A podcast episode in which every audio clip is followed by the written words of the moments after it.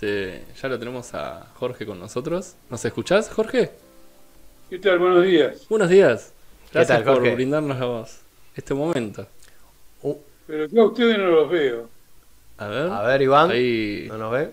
nuestro control. A ver ahí. Pero que- o está muy oscuro. ¿Ahí nos ves? A ver, eh, nuestro operador estrella Iván.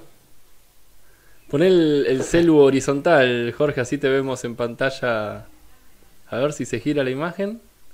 No, no, quedas vertical. Quedas vertical, no, sí, así así. que, que quede horizontal. importa, volvemos. Ahí, te vemos perfecto. ¿Nos escuchás bien? Sí, escucho muy bien. Buenísimo. Bueno, es un placer tenerte, Jorge. Eh, ya hemos hecho una entrevista, no sé si por ahí recordás, en otro, en otra radio hace cinco años más o menos. Cinco sí. años más o menos. Eh, y siempre, bueno, yo, yo lo que rescato de vos es esa humildad y ese compromiso que tenés. Eh, a pesar de que tenés tan una vasta experiencia en la política, eh, tenés esa humildad y esa para, para brindar notas, ¿no? Esa accesibilidad.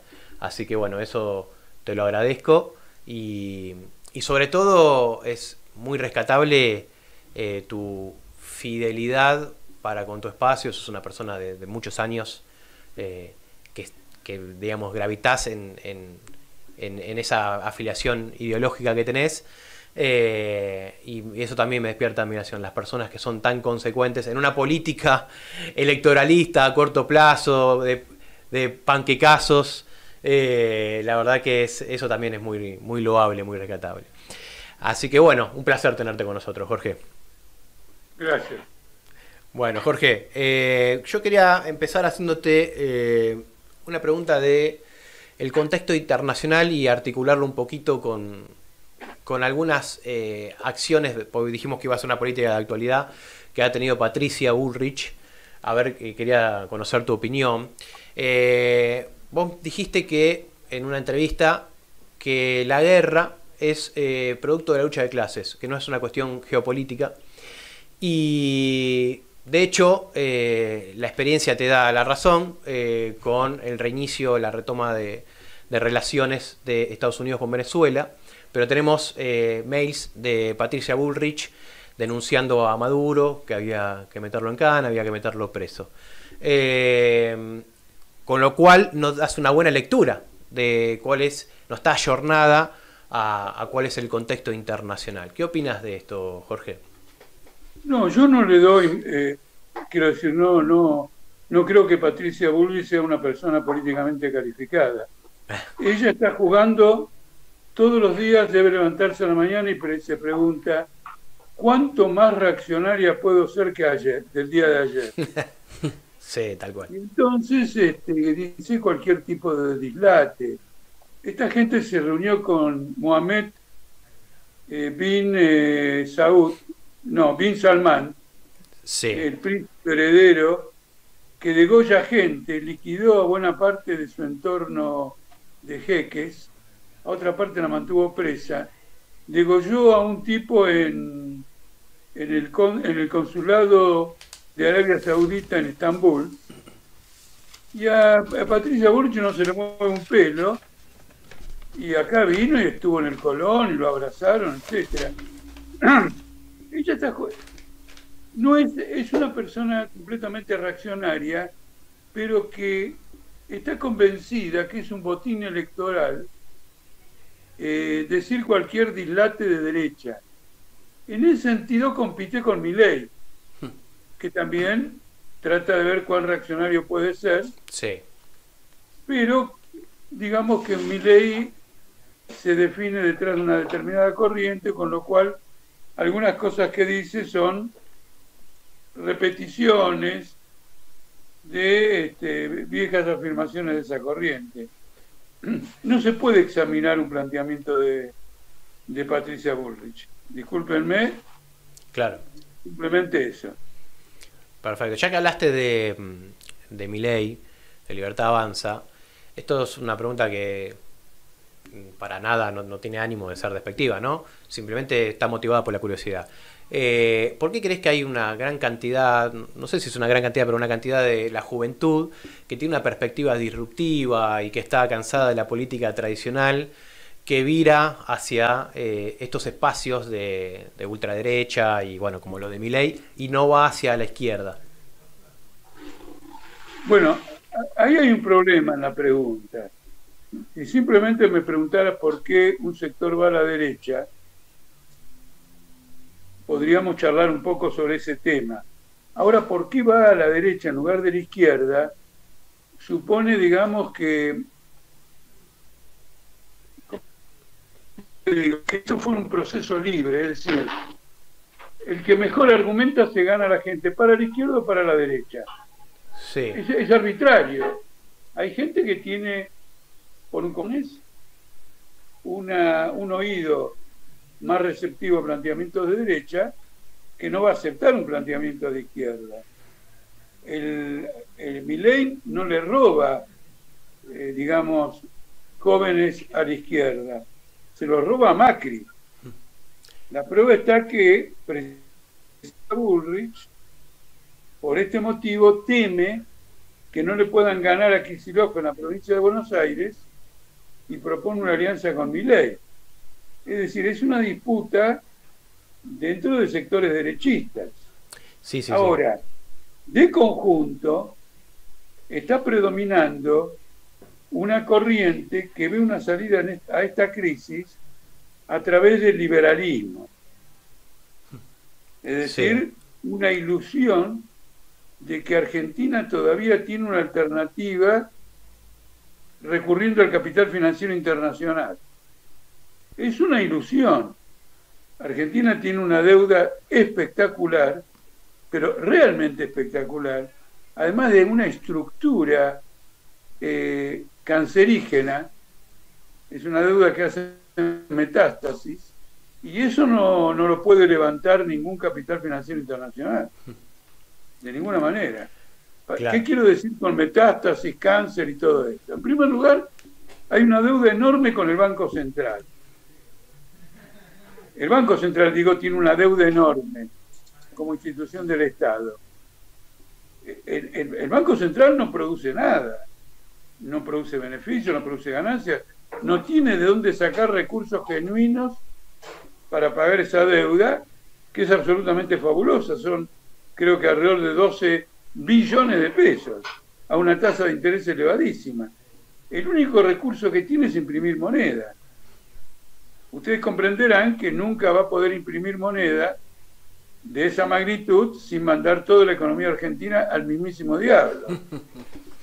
El otro aspecto es que el Estado eh, ha transferido gran parte de la deuda externa a sus propias empresas, por ejemplo, ANSES, el mismo Banco Central.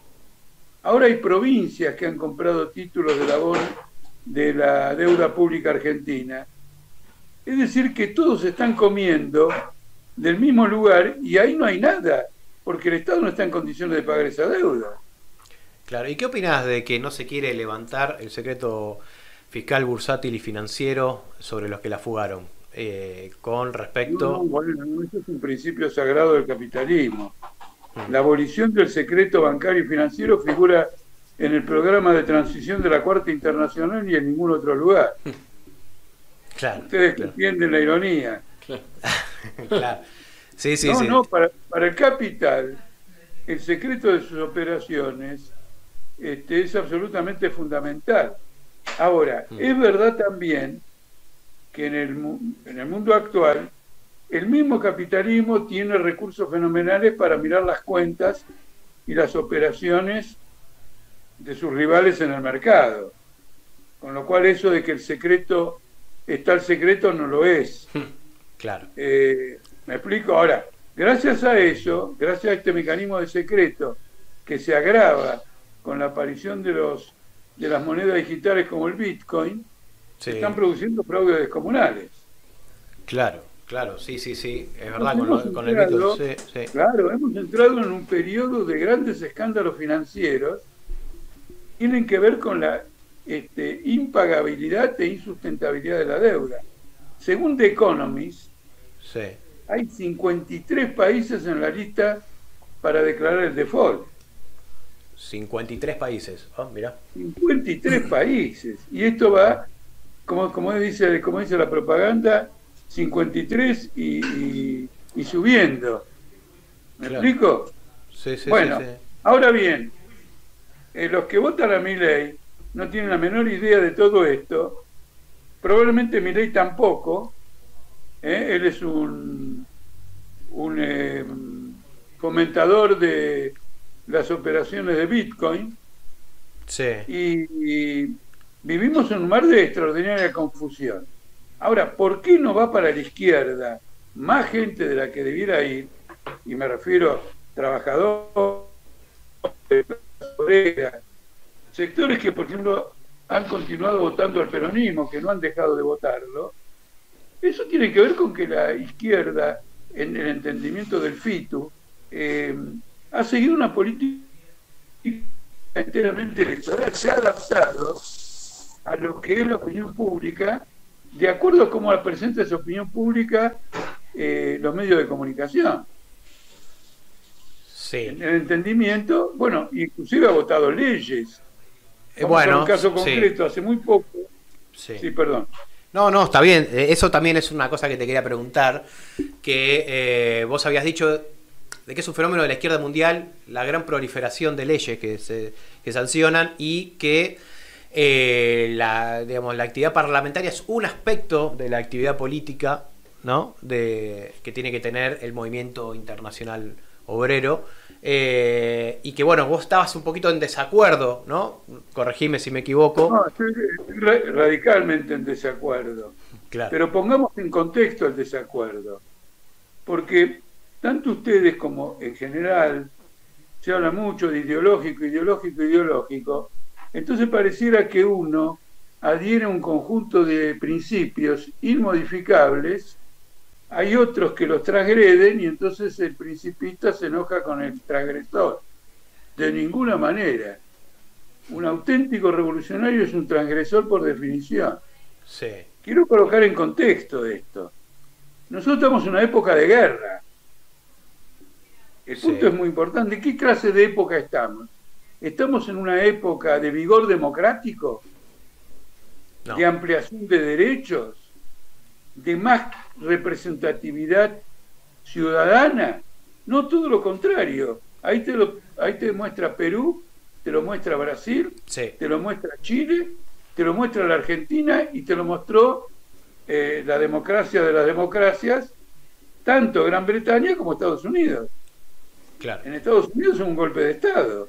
Eso es un moco de pago. Sí, tal cual. Sí, sí, sí, sí, sí. Entonces el país que tiene mayores recursos para sustentar un sistema democrático considera que eh, el sistema es insustentable, el sistema democrático.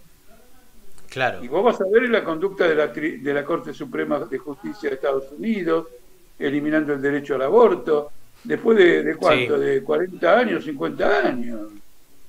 Es una Entonces, hay que decirle claramente a la gente que la democracia burguesa se hunde por su incapacidad para resolver los problemas sociales que crea el mismo capitalismo y que por lo tanto la perspectiva son estas guerras.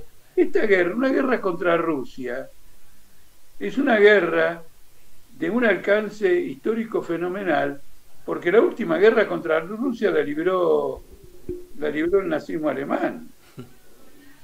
Claro, claro, claro, claro. y la idea del nazismo alemán era despedazar Rusia y ponerla bajo su control. Y son muchísimos, muchísimos los publicistas, teóricos, universitarios norteamericanos y gente ligadas al aparato de seguridad que entiende que Rusia es insustentable y que esta guerra debe llevar a un despedazamiento de la Federación Rusa. Es decir, que es una época, si esto, fue, si esto es como lo explico yo, hemos entrado en una época de violencias inusitadas. Sí, ahora me interesa muchísimo, ya que tocaste ese tema, conocer que tu perspectiva, que desarrolles un poquito más Vos me decís que se está generando un caldo de cultivo, eh, condiciones prerevolucionarias en, eh, en Rusia y en Ucrania. Eh, si podrías... No, no, no, creo. No creo que ni en Rusia ni en Ucrania haya condiciones prerevolucionarias. Viste que vos habías, eh, en una entrevista, habías manifestado que primero el pueblo, que el pueblo tiene derecho a cambiar, el, pueblo primero apoya la iniciativa del país y después se van dando cuenta, de, hecho ya hay, eh, no, digamos, como... sí, como que están en contra. No ocurrió. Ese, eso todavía no ocurrió. Por eso te quería preguntar si vos augurás. Eso ocurre, sí, eso. eso ocurre en una cierta manera con universidades, etcétera, en Europa Occidental. Ajá, ah. Hay grandes huelgas en Gran Bretaña, Alemania y Francia y Portugal. Sí. Y como el argumento no es que hay que hacer un ajuste, le tenemos que pagar al FMI, sino que tenemos que financiar la guerra para no aumentar los salarios, hay inflación en Europa como consecuencia de la crisis financiera que generó o, vinculado al tema de la pandemia y ahora de la guerra, este, naturalmente las luchas sociales se incrementaron. Del lado de enfrente le dice no te podemos pagar porque estamos en guerra, entonces la gente dice abajo la guerra. Y las encuestas están señalando una tendencia creciente en contra de la guerra. Pero todavía tampoco en Europa Occidental hay situaciones revolucionarias o pre-revolucionarias.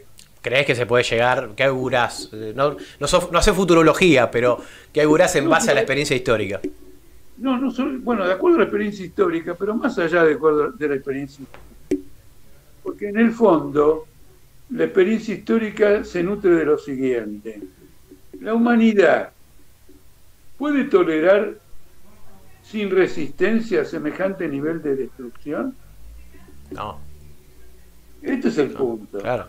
Entonces, ¿qué pasa? En el fondo, el pronóstico de que esto va a crear situaciones pre-revolucionarias, revolucionarias, es una confianza en la humanidad, en los trabajadores. Claro. De lo contrario, de lo contrario, va a haber un fascismo de una extensión que en nuestra vida, en la historia no hemos conocido, y bueno, entraremos en una época de barbarie. Claro. No se puede excluir. Nadie puede hacer un optimismo barato o fácil y excluirlo. Hay que advertirlo. Pero la tarea de un socialista, de un revolucionario, es indicar esto, buscar que la población que vive esta experiencia la generalice en términos de entender que afecta al conjunto del sistema. Es muy importante, como ocurre en Argentina. Este Massa ha, transformado el gobierno en una mesa de dinero. El poder político está en el Ministerio de Economía. El Ministerio de Economía no lo vota nadie. El nivel de desmembramiento político no tiene parangón. Es tan grande que ni la oposición macrista se logra unir. No saben cómo actuar porque en el fondo no se logran unir porque discrepan acerca de qué van a hacer cuando sean gobierno. van a ir al choque violento o van a tratar de evitarlo. Claro. Entonces, hay un nivel de confusión en la clase que domina.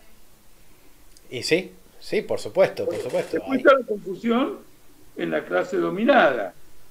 Claro. Entonces, es una época en donde la lucha política de la izquierda adquiere una dimensión excepcional y por lo tanto tiene que estar dedicada a explicar todo esto y no a a ir a cuestiones puramente eh, circunstanciales, pero además de adaptación, miren, le voy a dar un ejemplo. Vamos es un tema menor en el sentido de que no es Argentina, ni es la provincia de Buenos Aires, sino el distrito de La Matanza. Creo que es el distrito de La Matanza. En La Matanza se, se fumiga con glifosato. Sí.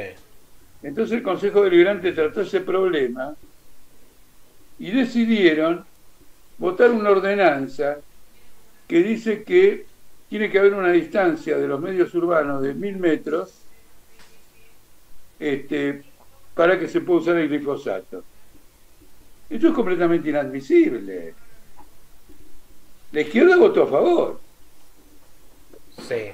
Con la idea de no separarse de gente que dice, bueno, es mejor mil metros que nada.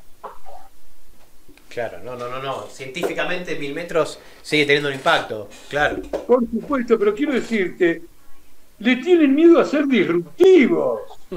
Sí, sí, sí. sí. Es que un socialista que tiene miedo a ser disruptivo tiene que cambiar de vocación, hacerse guitarrista, eh, mecánico.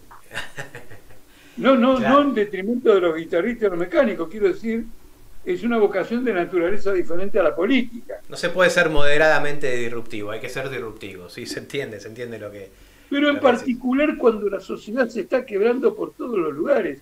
Este, el, el impacto que tiene el, el- el juicio por el crimen de, de Fernando Báez Sosa Sí, y el impacto que tiene de estas dos mujeres que no me acuerdo su nombre, pero que mataron a un chico que se llama ah, Lucio, sí, sí, sí, sí, sí. sí. Lógico. ¿Por qué tiene tanto impacto? Tiene tanto impacto no porque es un hecho excepcional. Tiene un, impacto, un gran impacto porque produce un eco en la población de que esta violencia o es actual o es potencial, Sí. que hay una disgregación social. Vos decís que hay una virulencia social que no se logra... eh, Indudablemente, porque ¿cómo se mantiene un hogar de trabajadores con el tercio de una canasta familiar? claro, claro, claro. No, sí, Si terrible. están los padres, la madre, están buscando otro laburo para parar la olla, claro. ¿no es cierto? ¿Cómo estás, Jorge? Sí, Eh, te habla Diego Villarín, un gusto. ¿qué tal? ¿Cómo te va? Todo bien. Eh, te quería consultar. Bueno, la inflación anual del 2022 dio un 94.5%. La inflación es un problema, lamentablemente, que viene ya desde hace varias décadas. De hecho, fue la inflación más alta del año 91. Y estamos viviendo épocas, la verdad, complicadas con respecto a la inflación. Pero obedece claramente a varios gobiernos que fueron sucediendo. ¿Qué hicieron esos gobiernos para alimentar esta inflación? No, el tema se trata en forma un poquito muy simplificada. Es muy común que países como Argentina, la burguesía lleve adelante una revolucionaria porque no tiene los recursos financieros para sus negocios. Entonces presiona al Estado a cierto tipo de gasto, etcétera, etcétera, etcétera, y puede generar un proceso inflacionario. Entonces, es característico de los procesos de industrialización la inflación. Entonces, cuando hay un proceso de industrialización, la inflación no es cuidado, es un proceso que está favoreciendo, esta política monetaria está favoreciendo la industrialización. Ahora, eh, la inflación argentina está creada por el capital financiero internacional, porque el capital financiero internacional endeudó a la Argentina y la forzó a gastar. La gente piensa que uno se endeuda porque gasta. No, uno gasta porque se endeuda. El capitalismo funciona así. La iniciativa económica en el capitalismo no la tiene el consumidor, la tiene el capital. Y esto te lo prueba de una simple manera. Vos ves la televisión, la publicidad, la radio, la publicidad, y dice, este banco te favorece con esto, esto y esto, te ganás un millón gratis, eh, podés participar en un sorteo, etcétera, etcétera, etcétera. Tomá deuda de acá, Claro. ¿no es cierto? Claro. ¿Por qué? Porque los bancos, el capital financiero, necesitan ubicar ese capital sobrante. Entonces financian. Para... Acá se, eh, la, la derecha y el propio Massa, obviamente, este, están hablando de la austeridad fiscal. No hay Sí. ningún país en el mundo, ningún país en el mundo, ninguno. No estoy relativizando, ninguno Sí, que tenga superávit fiscal y equilibrio fiscal. claro. Ninguno. Sí, de hecho Francia tiene muchísimo más gasto público que nosotros, por ejemplo. ¿Bien? Francia. Francia tiene muchísimo gasto público, ni que hablar de la presión fiscal, que siempre habla Esper, que tenemos una gran presión fiscal. O sea, Pero tiene- toma el caso de Estados Unidos. Nosotros estamos en un 110 de deuda pública respecto al PBI. Estados Unidos está en el 130. Claro, mira. Claro. Entonces tiene un producto bruto de 23 billones y por lo tanto tiene una deuda de cuánto? De arriba de 23 billones. Claro. Sí, sí, Entonces sí. el país que más problema tiene de deuda es Estados Unidos. Claro, claro. Y en paso un poquito a lo que estabas diciendo, ¿qué opinás? Viste que ahora están los objetivos eh, del FMI. No, pero permíteme, no, Sí. porque no quiero parecer complaciente con la inflación. Sí. claro. Esto que se inicia como un proceso de endeudamiento o como algún intento de, de subsidiar a grupos capitalistas locales, termina saliéndose de, de los rieles. Claro, ¿Entiende? El claro. Estado no tiene condiciones de administrar una, una inflación del 3%, 4%, etcétera. Claro. Ojo. Entonces se va de los rieles. Esto, pero no es que cuando se va de los rieles, cuando por el hecho de que se va de los rieles, se toma una deuda con el FMI, con ciertos procesos inflacionarios que tienen por base ciertas iniciativas de industrialización. Se mete todo en una sola bolsa con el propósito de mostrar que somos un país enfermo, adicto a la inflación y que por lo tanto los obreros tienen que entender eso porque se van a ajustar los salarios, se van a ajustar las jubilaciones, se va a ajustar esto, esto, esto y esto. Tomemos el caso del déficit fiscal. Según Sí. Massa, no según Altamira, según Massa, el 7% del PIB está dedicado a subsidios a los grupos económicos. Perdóname, se cortó Jorge. ¿El 7%? ¿Qué decías? El 7% del PBI Sí. en el presupuesto, en gasto del presupuesto, son fomento o exenciones impositivas a los grupos económicos. Sí. El déficit es de 2,5. Hmm. Si yo suprimo el subsidio a los capitalistas, Sí, soy el- me transformo en el único país que tengo superávit fiscal. claro. Y Sí, ningún sí. obrero tiene que sufrir las consecuencias. Ningún jubilado. Sí, sí, sí. Bueno, viste lo que pasa con, con los planes. Pero él que, pero, perdón, pero el que dijo eso no cortó. Al revés, ha armado negociados con Edenor y el grupo Manzano Vila. Claro, hay, una, un doble mensaje, te entiendo, una doble vara ahí, sí. Claro.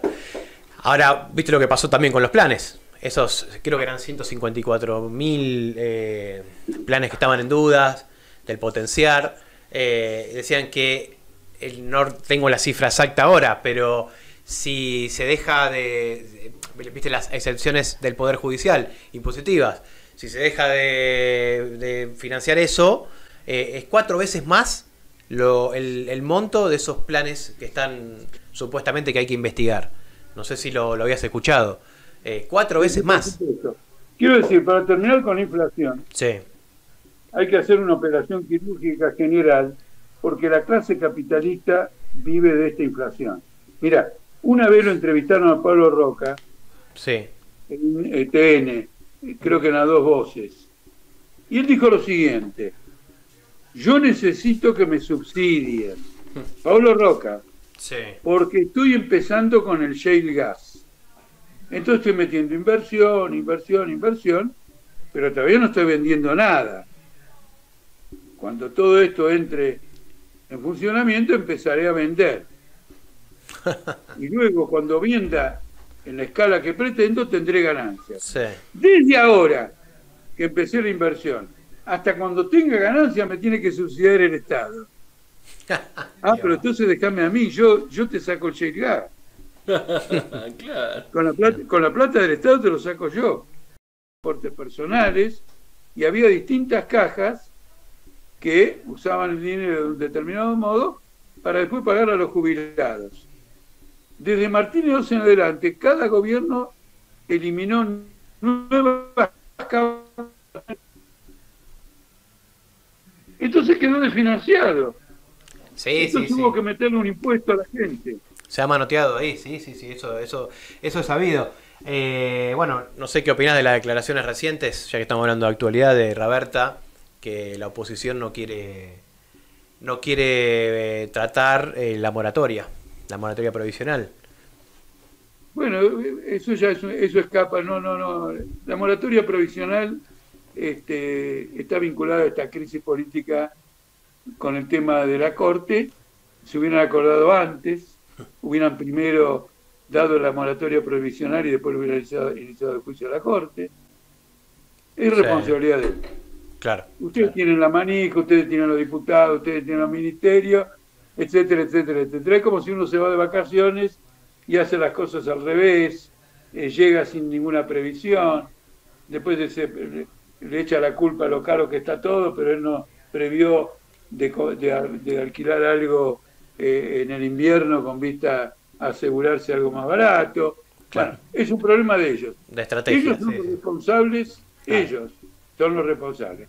Y además el macrismo también es responsable porque el macrismo está por una reforma jubilatoria que eleve la edad de jubilarse, como la de Macron, que elimine definitivamente todos los aportes patronales, todos, y que convierta a la jubilación en una pensión a la vejez. Claro. Diego, no sé si le querías hacer una, pregunta, Jorge. Sí, eh, quería consultarte, bueno, ya habías hablado un poco sobre el, escenario electoral, si pensás con esta ruptura dentro de Juntos por el Cambio, también dentro del Frente de Todos, esta crisis que están atravesando las dos principales coaliciones, ¿no? Que confrontan una y otra vez. ¿Pensás que hay lugar para discursos alternativos? ¿Cómo pensás que la izquierda puede eh, persuadir a, los electores? Bueno, yo no puedo hablar por el frente de izquierda, yo hablo por política obrera. Tal cual. Eh, ese es un momento ideal.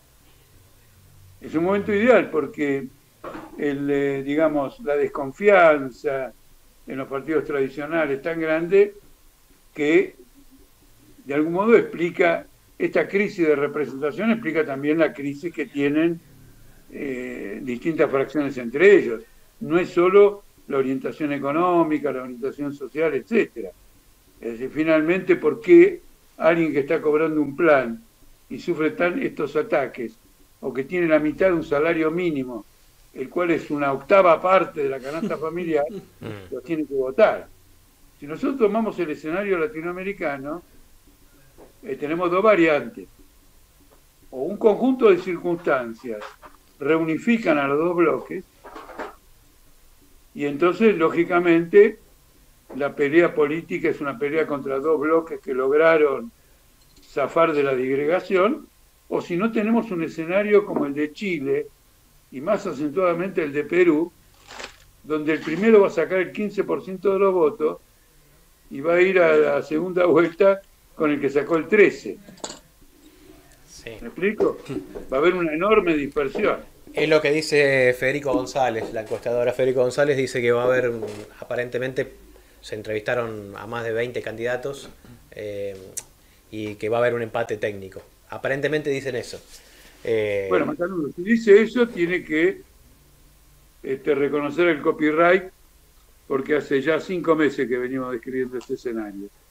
Claro, claro. Después demuestra de paso, permítanme, que a veces el análisis político es superior a una encuesta. Sí, sí, bueno, hay que ver la extracción de la encuesta, bueno. Sí, sí, sí, sí. Quiero decir, eh, en una palabra, hay que ver los escenarios que se desarrollen, porque ahora hay elecciones, por ejemplo, en Río Negro. Sí. Ya van divididos. Vamos a ver, vamos a sacar una conclusión, etcétera. Pero no, que es un escenario fenomenal. Pero la gente tiene que saber, y eso es lo que hay que hacer en la campaña electoral, que hay que votar socialismo, trabajadores, clase o media, lucha contra la guerra entre fracciones imperialistas y opresoras. Claro, claro. ¿Me explico? Sí, sí, sí. estratégicas, estratégicas, porque la gente sabe muy bien que acá no se trata de qué receta tenés para la cena de esta noche. Acá no hay para comer. Sí, sí, sí, llega a ese, a ese nivel. No sé si. Ah, porque te vi que, le querías preguntar, si no le hago eh. una. Como quieras, le hago la pregunta yo. Eh, eh. Seguí, seguí, seguí. Sí. sí. ¿Querías hacer una consulta? Le quería hacer una consulta, sí. Ya que estás hablando, Jorge, de votar el socialismo. Eh, vos sabés que, no sé si estás, seguramente habrás leído, eh, la doctrina filosófica del republicanismo. eh, que tiene más de 2000 años, al que suscribían Aristóteles, Robespierre, Marat, y bueno, varios pensadores, ¿no? Montesquieu. Y el republicanismo lo que dice básicamente es que todos tenemos que tener la existencia material garantizada para no depender de un otro para sobrevivir, para no ser sujeto de derecho ajeno, para no ir a buscar un trabajo y que el que se sienta detrás del mostrador te diga atrás de la... que se, disculpame, sí. se corta cuando hablas. Sí, está se está cortando un poquito. Hasta Aristóteles entendí, pero después no entendí. no, te decía que suscribían personajes históricos como Aristóteles, Robespierre, Marat, Montesquieu, en distintos eh, periodos históricos. El republicanismo lo que dice es que tenemos que tener la existencia material garantizada para no depender de un otro para sobrevivir, para no ser sujeto de derecho ajeno. Esto se puede ver tranquilamente cuando uno va a buscar trabajo y no tiene libertad real, tiene libertad formal en los papeles, que es la ficción jurídica que montó el liberalismo. somos todos iguales ante la ley, pero si tenemos que ir a buscar un trabajo, nos ofrecen un trabajo, perdón, de mierda, y te dicen, detrás de la puerta hay un montón que quieren ocupar tu lugar, el famoso ejército industrial de reserva de Gramsci. Entonces, el republicanismo lo que dice es que tenemos que tener la existencia material garantizada para aumentar el poder de negociación frente a la patronal. Aumentaría sustancialmente el poder de negociación. De hecho, Daniel Raventos, no sé si lo conoces, que es el presidente de la filial oficial española que, promueve el ingreso ciudadano, le consultó a uno de los principales empresarios del país si era factible, viable implementar un ingreso ciudadano y el empresario le dijo, factible es, se puede hacer una reforma tributaria. Lo que no es es conveniente, porque pierde eh, las condiciones donde reside el poder del empresario, que es en esto de poder extorsionar en esta... Eh, hoy tenemos un 50%, eh, no, 40% de trabajo precario. Entonces ahí reside el poder del empresario. El ingreso ciudadano, no sé si estás al tanto, eh, que es lo que promueve la agenda programática del multisectorial, prega por esto, de poder emancipar, como proponía el republicanismo, en carácter de hermanos emancipados, eh, al tener la existencia material garantizada y tener libertad real. ¿Qué opinas? Mira, no quiero que suene pedante, ¿no? Sí. Porque voy a ser muy sencillo, pero de golpe dije, a lo mejor, mira, yo creo que a este tema que usted se expone, Marx le dio una respuesta muy poderosa con motivo del fracaso de la revolución del año 1848 en Francia. Sí. La respuesta que él dio, además una frase poderosa también, que era algo así como, el pasado oprime como un peso muerto el cerebro de los vivos. ¿Qué quería decir? Él quería decir que la fracción izquierdista en la revolución de 1848 quería repetir la, la revolución francesa de 1789 en su expresión Robespierre. Sí. ¿Me explico? Y él decía, el pasado oprime tu cabeza. La división social de clases ha llegado a un extremo que el concepto de republicanismo, entendido en esos términos, bueno, en una palabra, la izquierda en 1848 levantó la consigna de una república social. Sí, sí. Es decir, que le vamos a dar contenido social, porque sin contenido social es una falsa igualdad y una falsa libertad. Sí. Y en la Revolución de 1848 se armaron los talleres nacionales. Los talleres nacionales sería como hoy es la economía popular. Ajá, sí. Es decir, donde fueran a trabajar los desocupados. Sí. Y eso era considerado el programa de la izquierda, eh, Louis Blanc, de 1848. Marx criticó eso, mostrando que eso ya estaba agotado, que con el antagonismo entre el proletariado y la clase capitalista, la discusión es cuál es la dictadura que se impone, si la dictadura del capital o la dictadura del trabajo, con la aclaración que la dictadura del trabajo no es propuesta como régimen permanente, sino como una transición a la abolición de la sociedad con clases. Exacto. Entonces, ¿qué ocurre? Querer establecer una especie de modelo independiente del carácter de clase del Estado es volver a repetir este, las experiencias eh, más progresivas que pudo haber habido en Argentina, en Uruguay, en tantos países, que en, el, en los casos que tuvieron algún éxito duró poco y en otros casos fracasaron de inmediato. Acá de lo que se trata es de que la clase obrera imponga su dominación política y que la dominación política del capital sea, este, sea abolida. Naturalmente eso no ocurre en un instante, pero esa es la perspectiva política. Eso es lo que te iba a preguntar, claro. Marx decía que el proletariado de 1848 seguía a la izquierda con esta idea republicana que ustedes describen, y que por lo tanto una serie de derrotas le iban a enseñar este, cómo obrar en el futuro. Veinte años después, 23 años después, hubo una nueva revolución en Francia. Y esta vez no hubo una república social. Se estableció la Comuna de París. La Comuna, sí. Sí, sí, sí. Que fue considerada el primer gobierno obrero de la historia. Sí. Es decir, la abolición de la dominación de la burguesía, que preparó una contrarrevolución, y organizaron a París con un modelo de trabajo, no de derechos a cobrar sin trabajo. Por otra parte, el ingreso ciudadano, bajo las condiciones del capitalismo, tiende a establecer un piso al, al cual van a apuntar todos los salarios de la gente que trabaja. Sí, es un piso, un piso de. Como, como el dólar Qatar. Como el dólar Qatar y el dólar blue. Si el dólar Qatar está a 400 y el blue va a ir a 400, ¿por qué se va a caer en menos? La gente va a comprar tanto dólar blue y va a Qatar. Sí. Si hay ciudadanos que cobran un ingreso ciudadano, el capital va a decir, ah, yo lo contrato a este. Si le pago un centavo más que el ingreso ciudadano, ya es menos que lo que esté pagando un obrero destruye la capacidad de los sindicatos, etcétera. Creo que es una ilusión que históricamente eh, ya ha sido zanjada. Sí, eso, a ver, de, vas a corregir vos, que sos un avesado en el tema, pero eh, yo, yo, entiendo que por ahí desde el trotskismo eh, se oponen al reformismo, por eso ah, no han tenido mucha, muchas relaciones carnales con Nahuel Moreno, por ejemplo. no, mira, pero, ¿cómo hacemos? Ah, para que ahí te hago la. No, pero de un prejuicio. A ver, decime.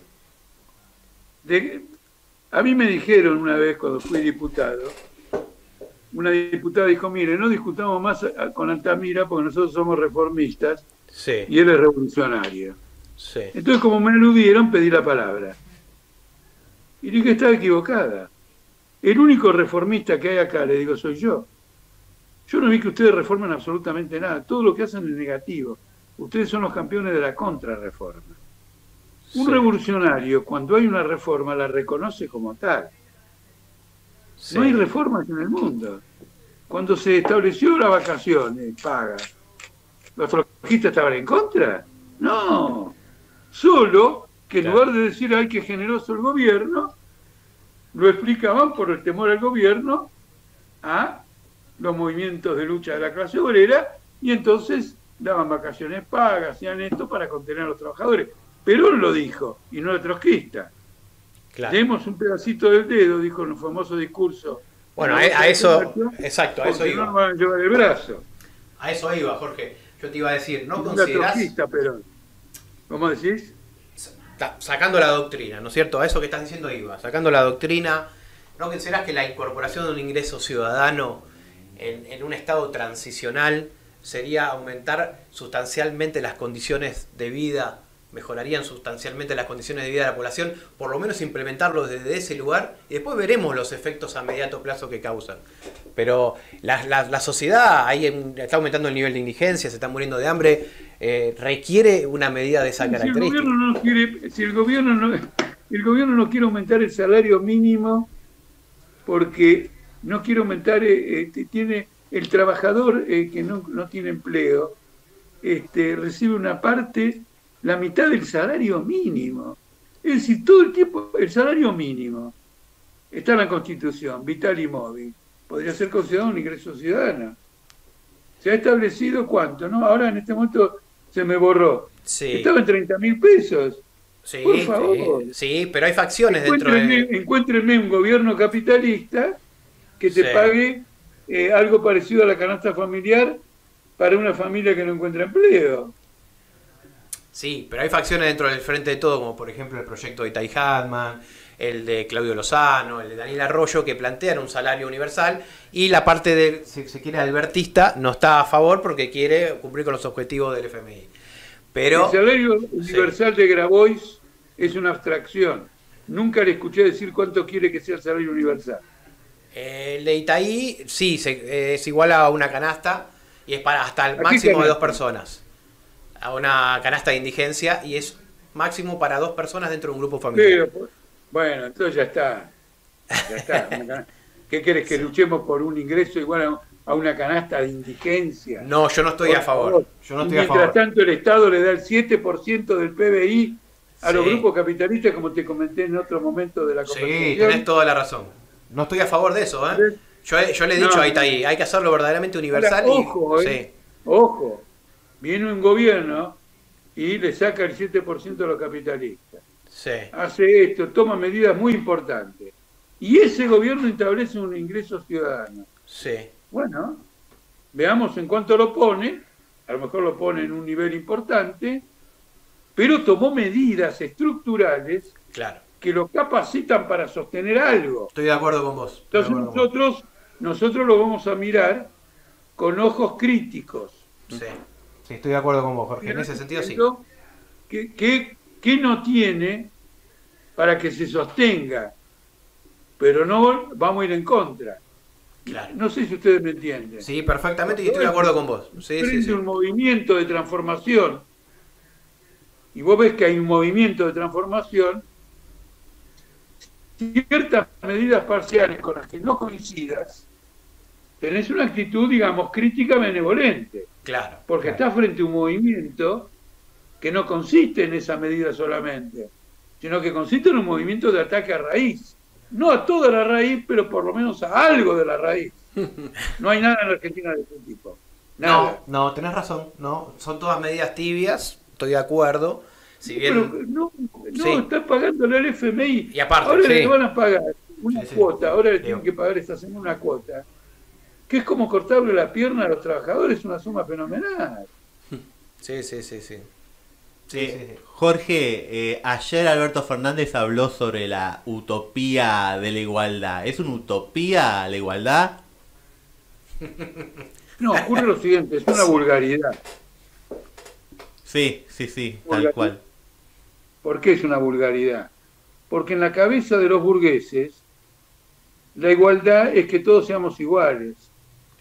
Y en la cabeza del socialista, la igualdad es que cada uno puede expresar su, su peculiaridad, su diferencia. ¿eh? Eh, Marx la definió muy bien. Una sociedad en que el desarrollo de cada uno sea la medida del desarrollo de todos. De todos. Sí, No que el desarrollo de todos sea la medida de cada uno. claro. Claro, claro, claro. Bueno, no es sé decir, si. que tiene claro, que ser una sociedad capaz de satisfacer Sí, o de posibilitar, no de satisfacer, porque satisfacer lo tiene que conseguir uno mismo. La felicidad, los ideales y todo lo demás es una conquista personal, exacto. pero las condiciones que favorecen ese desarrollo. Entonces, el burgués solamente ve la igualdad en términos aritméticos. Este Claro. gana uno, este el otro gana uno. Este gana dos, gana dos. Ahora, sin Claro. embargo, no lo aplican en la fábrica, las mujeres ganan menos que los obreros, que los varones. Sí, ¿Me sí, tal cual. Bueno, muy bien. Ahora, la verdadera, el tema, la igualdad, no hay que presentarla como una utopía, hay que sustituirla por el socialismo, que es el desarrollo de la capacidad productiva de la humanidad. Claro. Creativa, productiva. Por productiva entiendo creativa, no entiendo económica. Claro, claro. Vos hablás del, vos hablás, te entiendo perfectamente. Vos hablás del populismo trotskista, hablaste en una entrevista, y que se, se piensa que como se va a colectivizar la propiedad, se va a, a- a colectivizar el, el- el ser humano, digamos. Eh, y te voy a sacar un poquito, por ahí va a parecer que me disgrego un poco, ¿no? Que fantaseo un poco, pero siempre me gusta poner este ejemplo porque da perspectiva. hay una, película que se llama The First Contact, que es de, de Star Trek, de la cadena Star Trek, que viajan al pasado y una persona del pasado se sube a la nave del Capitán Kirk y le dice, qué bárbaro, dice, ¿con qué habrás construido toda esta nave? Eh, dice, el titanio en nuestra época sale fortuna, dice, ¿cómo hiciste para construirla? Dice, en el siglo XXIII el dinero ya no existe y toda la humanidad eh, tira en la misma dirección y ponemos lo mejor de sí de, que tenemos para que nosotros avancemos y evolucionemos. Entonces vos ahí tenés una sociedad pujante, evolucionada, tecnológicamente avanzada, que es, no es el populismo que hay hoy del troquismo, que se lo identifica con la experiencia de eh, fallidas en la historia, ¿no es cierto? Y se cree que todos vamos a estar manejando FIA 600.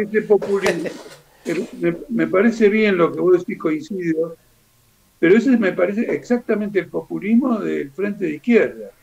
Es una corriente populista. Claro, claro, es una corriente populista, claro, claro. Ahora, eh, está muy bien. Vos sabés que en una ciudad futura, con los progresos que ha hecho la humanidad hasta el presente, eh, la satisfacción de las necesidades materiales va a ser una fracción mínima de la existencia. Claro. Lo que tiene el hombre, lo que tiene el hombre, la persona por delante, es absolutamente fabuloso. Simplemente hay que liberarla de la cadena del capital. Claro, tal cual. Sí, sí, Nos quedan pocos minutitos de la llamada, Jorge. Podríamos ir ya. No sé si le querés hacer la pregunta, que también hay un paralelismo ahí con lo que, con lo que promueven en la izquierda o por ahí particularmente en el partido de Jorge con la IBR, para conocer su opinión. Ah, en el, en el, en el inicio del programa eh, hablábamos de que vamos rumbo con la automatización tecnológica, todo que vamos a un modelo que dejemos de usar el sistema de mercado y el sistema monetario en favor de tener acceso a los recursos, pero necesitamos una madurez humanitaria que todavía estamos lejos, o sea, donde la gente entienda que las cosas valen por su, su, por lo que nos sirven, o sea, por el bien eh, el valor de uso. El valor de uso del bien y no por el bien en sí mismo. Sí, la, es una economía basada en recursos. Lo que propone básicamente Jorge, para que te des una idea, es que la economía se base en los recursos que producimos, en la producción, y no en la abstracción ficticia del dinero que genera escasez artificial. Eh, como ha aparecido con los silobolsas y un montón de otras cuestiones recientes que se bueno, van a tener, para abolir el dinero, tiene que expropiar el capital. Porque el capital necesita valorizarse. Ah. Y la valorización tiene que tener una medida, tiene que tener una expresión material. Claro. Así que si no se abolió el capital, no entremos a considerar todo el otro enfoque que, bueno, requeriría sí, horas. estudiar, hay que ser serio cada vez que se opina sobre algo. Sí. Pero la condición mínima es abolir el capital. Claro. Y no es tan fácil abolir el dinero. Un mm. régimen socialista va a llevar un tiempo la abolición de la dominación capitalista y luego va a llevar un tiempo la abolición del dinero. Hmm. Pero la tendencia va a ser crecientemente en esa dirección. ¿Vos decís que no se va a volver a saltar un palacio de invierno? Qué lástima. No, no, sí. Creo que falta mucho, digo. Además, Marx llamaba a tomar el cielo por asalto. Y me parece que esto es muy interesante hoy, porque revela que el socialismo tiene su épica. Y en cambio el discurso izquierdista hoy es un discurso mundano. Claro. Claro. Sí, sí, no convoca a nada grandioso. Dice, no, si convocamos algo grandioso, creen que estamos locos y, nos sacan y no nos votará bueno, Jorge, estamos sobre el tiempo. Un placer la entrevista, es muy amena. Les agradezco mucho, un abrazo a todos. Abrazo fuerte. Abrazo grande. Recibí el resumen diario de politicaobrera.com en tu celular. Es fácil y es gratis. Agenda más 54 911 73 60 08 17 y mandanos un WhatsApp. Listo.